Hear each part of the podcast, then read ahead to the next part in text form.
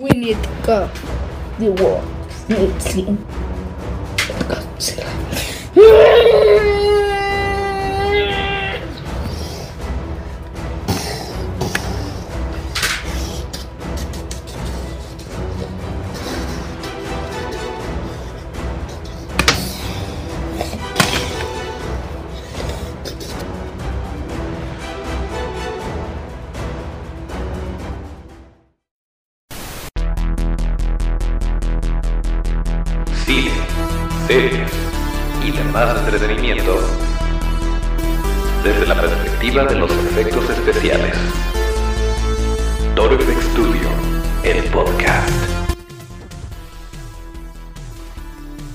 ¿Qué tal amigos FXeros? Así es, estamos de vuelta nuevamente y en efecto, acaba de salir eh, un tráiler nuevo de la nueva película de Mortal Kombat. En su momento les platicamos un poquito al respecto, por ahí está el episodio donde, eh, de hecho fue el episodio 118, donde hablamos de la vida y obra de Mortal Kombat y todo lo bonito que era en aquel entonces, en aquella lejana era de 1995, todo lo que nos dejó esta película, pero en esta ocasión pues cambió bastante la jugada. Y de la misma forma cambiaron los videojuegos, pero pues en su momento vaya, Mortal Kombat sí fue un parteaguas en el ámbito de los videojuegos, de hecho fue una de las razones por las cuales nació este sistema de clasificación de videojuegos para niños y para adultos. Y bueno, pues se habló muchísimo, de hecho por ahí hay un documental en Netflix que les recomendamos se echen la vuelta para que vean la historia de los videojuegos y la evolución que ha tenido a lo largo de la historia. Y cómo de alguna manera siempre es muy común que si pasa algo malo se culpe a los videojuegos o a la música, pero en sí está interesante y está divertida la historia de cómo fueron evolucionando desde las primeras consolas hasta el negocio multimillonario que es hoy en día.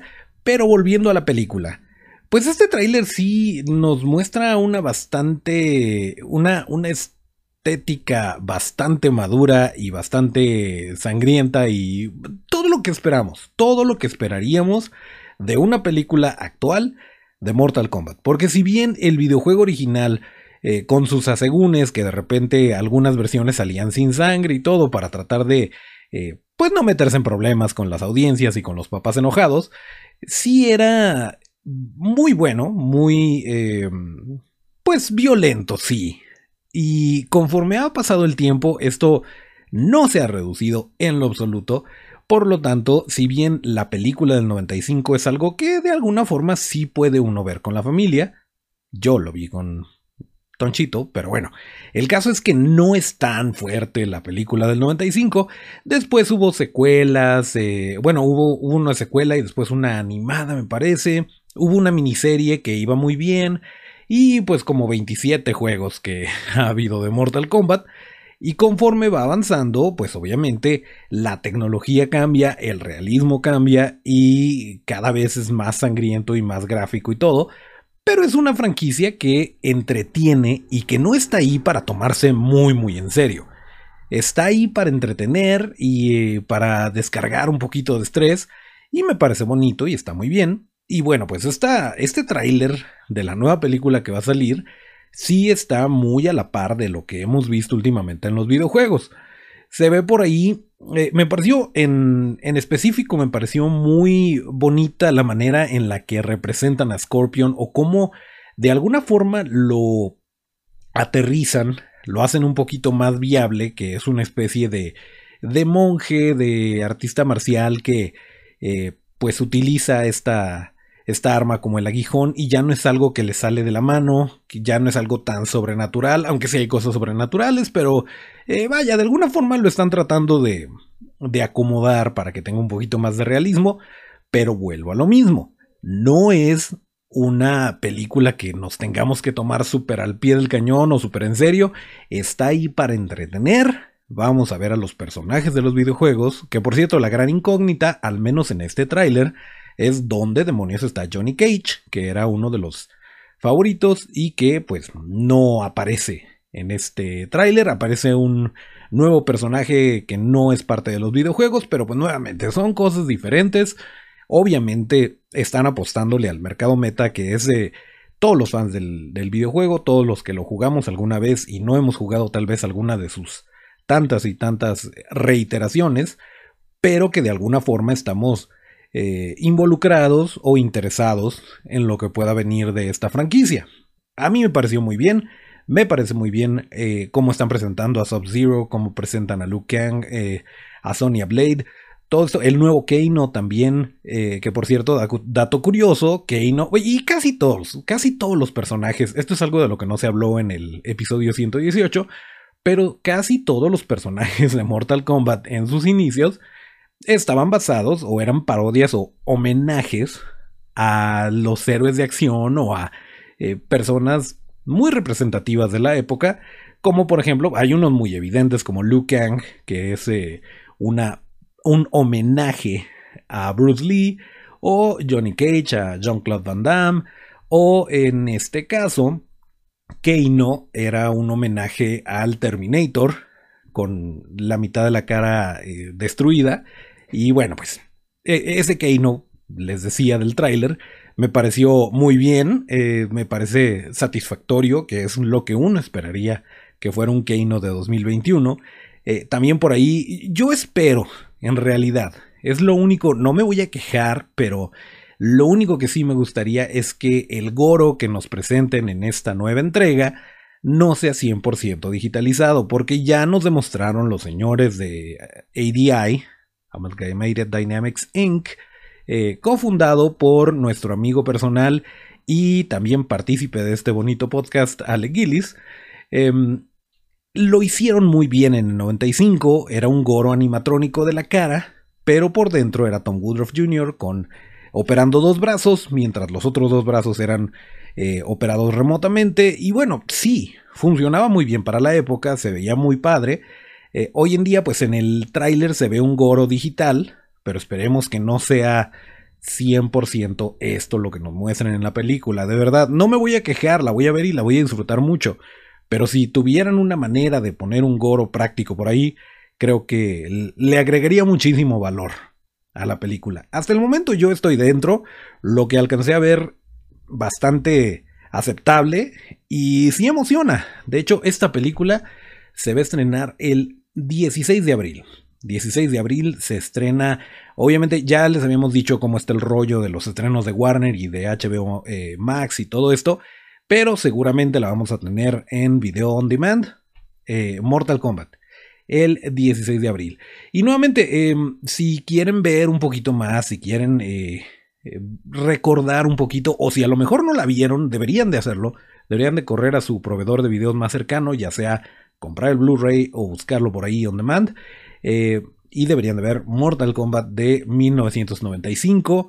Eh, es una película, nuevamente, es comida chatarra. No les va a cambiar la vida, pero sí se disfruta muchísimo, pese a que ya han pasado los años. Eh, así que si tienen oportunidad, véanla. Y si no, em, pues igual, si no están convencidos todavía, échense una vuelta por el episodio 118, donde hablamos un poquito más a detalle de esta película original, llamémosla así, porque fue la primera, la primera adaptación de, Mortal Kombat a la pantalla o a la vida real. Eh, y bueno, pues ahí está el dato. 16 de abril vamos a tener oportunidad todos de ver Mortal Kombat. Si sale algún otro tráiler o alguna otra cosa, ya saben que aquí lo vamos a estar comentando con mucho gusto. Eh, pero por lo pronto, pues muy emocionados por esta, esta nueva entrega de Mortal Kombat. Y Em, también sobre ese rollo de las plataformas y de los estrenos, yo sé que en el episodio anterior estábamos hablando largo y tendido de lo que se viene de HBO Max y de los estrenos simultáneos, etcétera, etcétera, y en particular de la Liga de la Justicia versión de Zack Snyder o el Snyder Cut, etcétera, etcétera. Pues sí, eh, resulta que el tío Snyder ya dijo en su Twitter que eh, definitivamente la película de la Liga de la Justicia, versión suya, va a salir, eh, va, a tener estreno simultáneo en todos lados, y a excepción de China y algunos lugares donde eh, pues hay unos temas de leyes y cosas así que a lo mejor no permiten que se transmita o que esté disponible al mismo tiempo, pero en la gran mayoría del mundo va a estar disponible en simultáneo.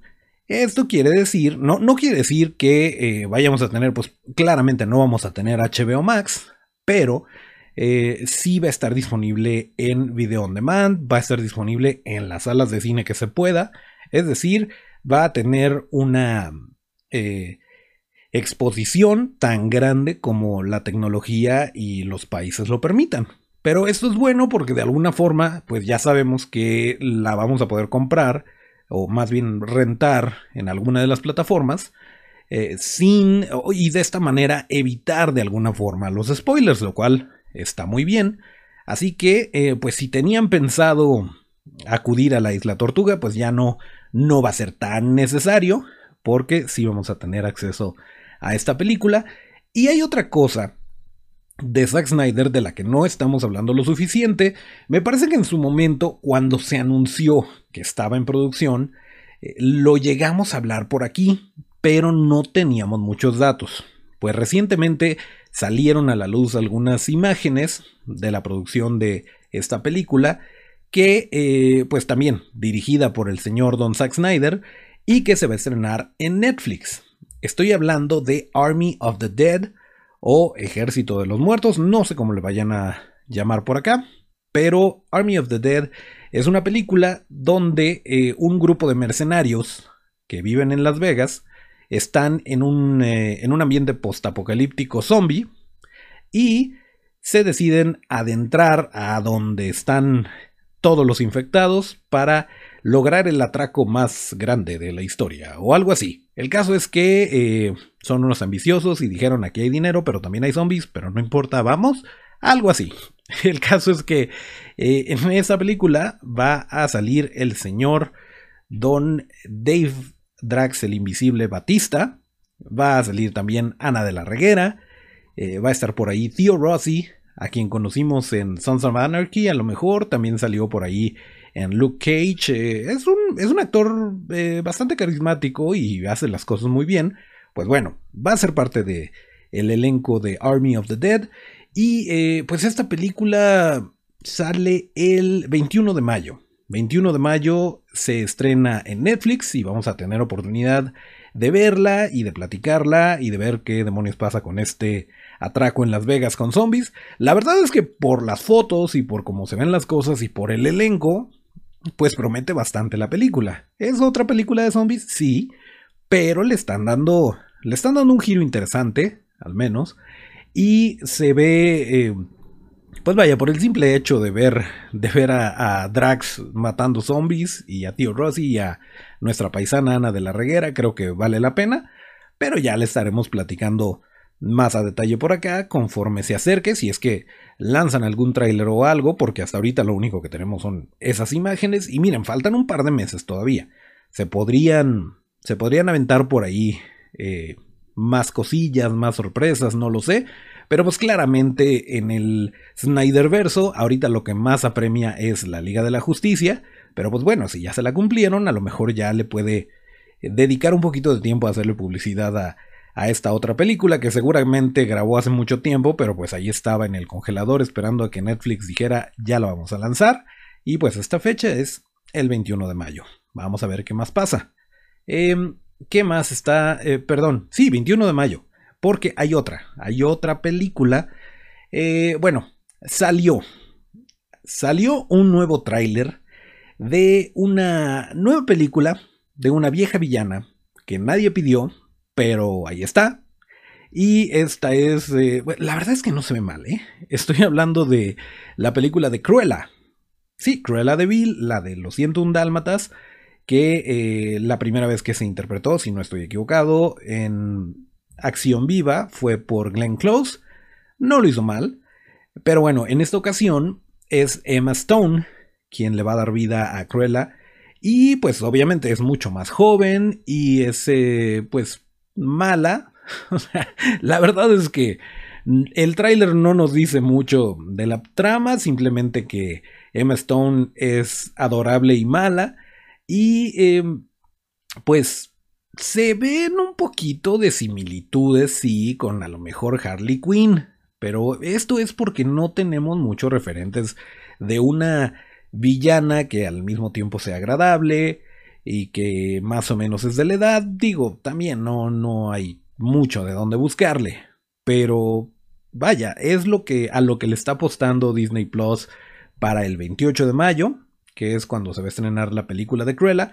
Obviamente ya saben que cuando hay trailers, incluyendo el de Mortal Kombat y este de Cruella, ahí se los vamos a dejar en la descripción de este episodio para que ustedes lo puedan ver y lo podamos comentar.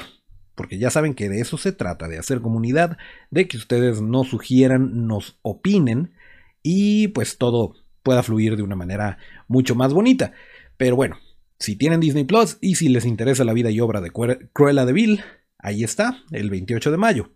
Ahora le voy a pedir al buen Otto, que por cierto, Otto ya está de regreso.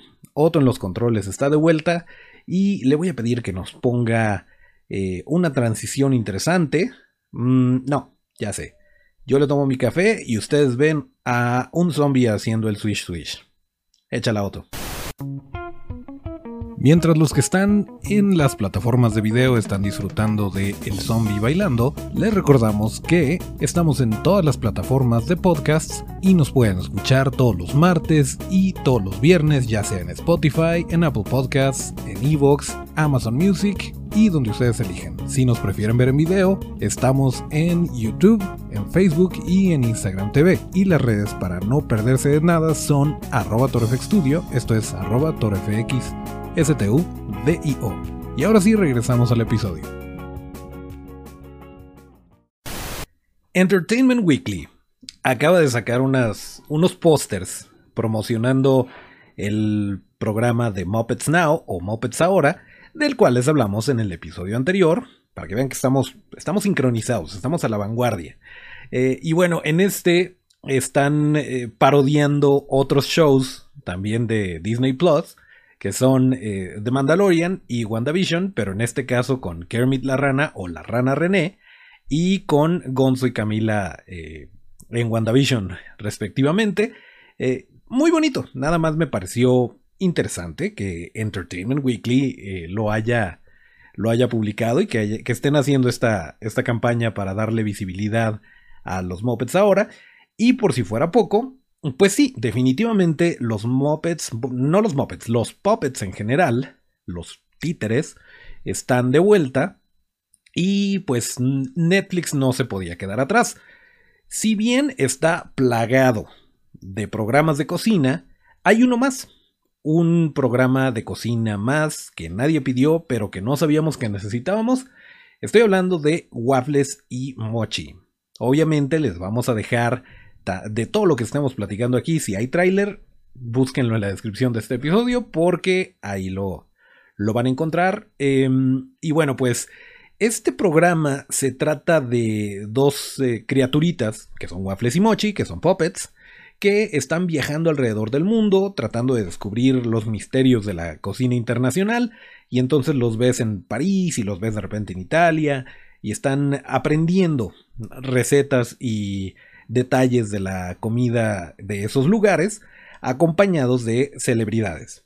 Porque sí, definitivamente eso vende. No es suficiente tener a los puppets, tienen que ponerle gente de verdad que esté interactuando con ellos, lo cual se agradece, se agradece muchísimo. Y pues seguramente si ya vieron el tráiler, eh, por ahí sale Michelle, primera dama Obama, no es parte oficial del show, sale en un episodio igual que el resto de los eh, del talento invitado. Eh, sale por ahí Jack Black, sale Sakalafinakis, eh, también está Mandy Moore, va a estar en uno de los episodios. por ahí Gaten Matarazzo, que es, bueno, lo conocimos como Dustin en Stranger Things. y bueno, pues de esto se trata el show. Se ve muy bonito, muy interesante para toda la familia.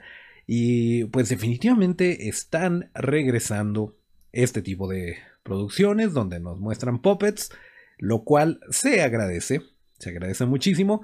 Ya están del lado de Disney Plus, están del lado de Netflix.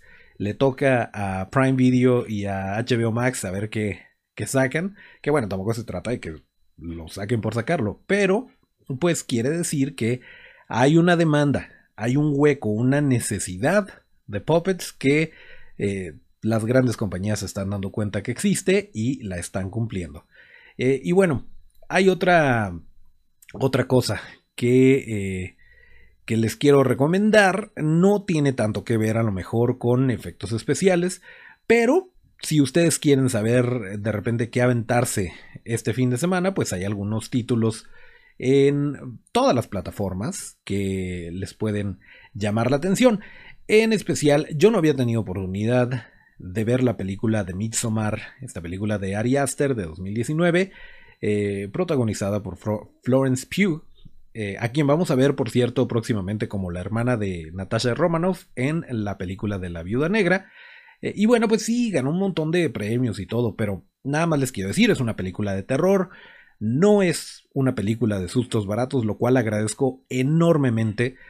no es para toda la familia, definitivamente, sí está bastante cruda, sí tiene tiene cosas bastante perturbadoras y es el tipo de película que te incomoda desde el inicio, que no te, no te está asustando constantemente, pero te genera cierto estrés, eh, mientras que la trama sí, sí te engancha, sí te atrapa y, y, al final quieres saber qué es lo que va a pasar con, con los protagonistas. Obviamente aquí no somos cretinos y aunque haya salido hace más de dos años o dos años aproximadamente, eh, no les vamos a decir spoilers para que ustedes vayan y la disfruten si es que se atreven. Nuevamente, no la vean con pequeños, eh, no la vean con gente muy sensible, sí está, está medio gruesa, pero eh, sí les quiero decir que hay un, hay un gag de efectos especiales prácticos que me parece fascinante.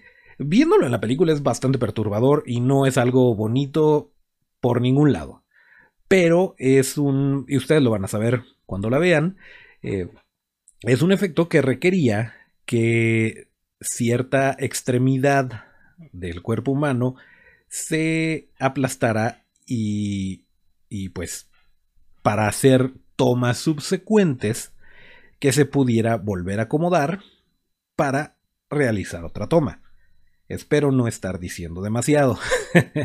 Pero el caso es que tú ves la película y no piensas en eso porque está tan bien hecho eh, el efecto, en general, todos los efectos de la película están tan bien hechos que no te pasa por la mente que se trata de un efecto especial, que a final de cuentas es la misión y es la, finalidad de todo este tipo de efectos que ayuden a contar la historia y el espectador pues ni siquiera lo capta, simplemente eh, se sorprende em, y está viviendo la experiencia como el director la quiso pero es un, es un aspecto técnico muy interesante y muy bonito porque el director te pide que suceda algo, pero si no sucede a la primera y nunca sucede a la primera, pues tienes que resetear la toma y tiene que volver a suceder. Y, y el cómo solucionar esto me parece algo muy valioso y muy apasionante de los efectos especiales. Pero bueno, ya no les digo más. Ahí está la película de Midsommar muy bonita, del,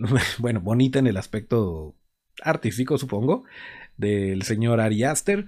Y por ahí tenemos de tarea Hereditary, que si ya la vieron, eh, pues platíquenos qué tal les pareció, porque yo no la he visto y también, también la quiero ver y también quiero analizar este tipo de detalles que a mucha gente no le importan, pero a nosotros que estamos aquí sí. Em, y bueno, pues esa es la, la recomendación por el lado de Prime Video. Lo pueden ver, sí, es parte, de, es parte del catálogo que tiene Prime Video, así que ahí la tienen disponible con todo y su suscripción. Momento de anécdota, o como lo llaman los amigos estadounidenses, story time.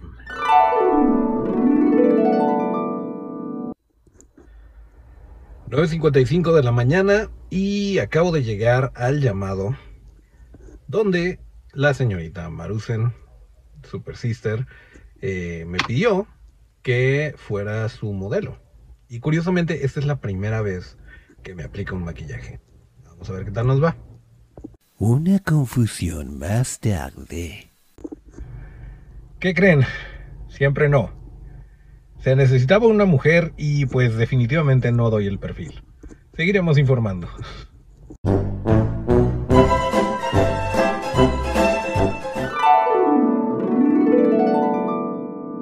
Así es, son cosas que pasan de repente, pero miren, las risas no faltaron.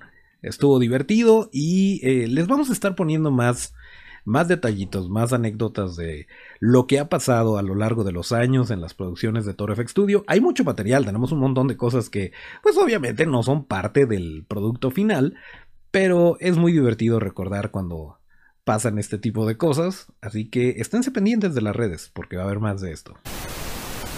En Video On Demand, completamente separado y para toda la familia, está la película de los escandalosos, que miren, les voy a ser muy sincero, eh, es, está bonita, está padre, está entretenida, pero es como un capítulo largo de Los Escandalosos. Si son muy fans, la van a disfrutar mucho. La verdad, yo sí la disfruté. Eh, ya está por ahí disponible Tommy Jerry, también en Video on Demand. No la hemos visto, pero si quieren la vemos y lo platicamos, porque eh, pues está, está padre la manera en la que la plantearon. Creo que tiene todo para ser una película exitosa.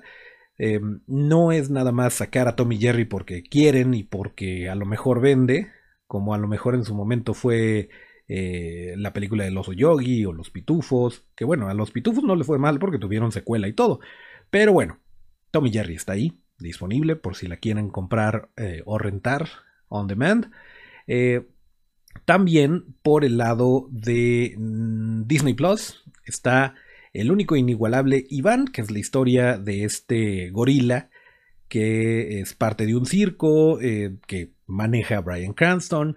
Y es una historia muy bonita, pero si no se quieren deprimir, no busquen la historia real. Está ligeramente basada en una historia real de este gorila que sí estaba en un centro comercial, no era parte de un circo, eh, no, miren para qué les arruinó la, ilusión. Vean la película y imagínense que eso fue lo que pasó en, realidad. Em, ¿Y qué más? Pues me parece que esas son, esas son las recomendaciones que les podemos hacer para esta semana. Eh, acuérdense que nos vamos a volver a escuchar y o ver el viernes, donde les vamos a tener más cositas. Así que, eh, pues bueno, creo que ya es momento de pedirle a mi buen amigo Otto que se viente el tema de salida y nos despedimos como lo marca la tradición. Sí lo pusiste, ¿verdad, Otto?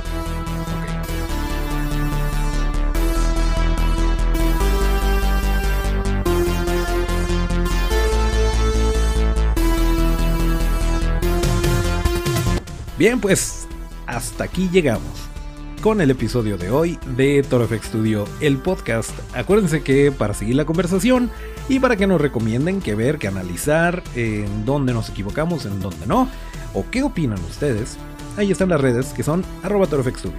Esto es arroba torofxstu Yo soy Toncho Ábalos y mis redes son arroba Toncho Ábalos con T. Nos escuchamos el próximo viernes y hasta el próximo llamado.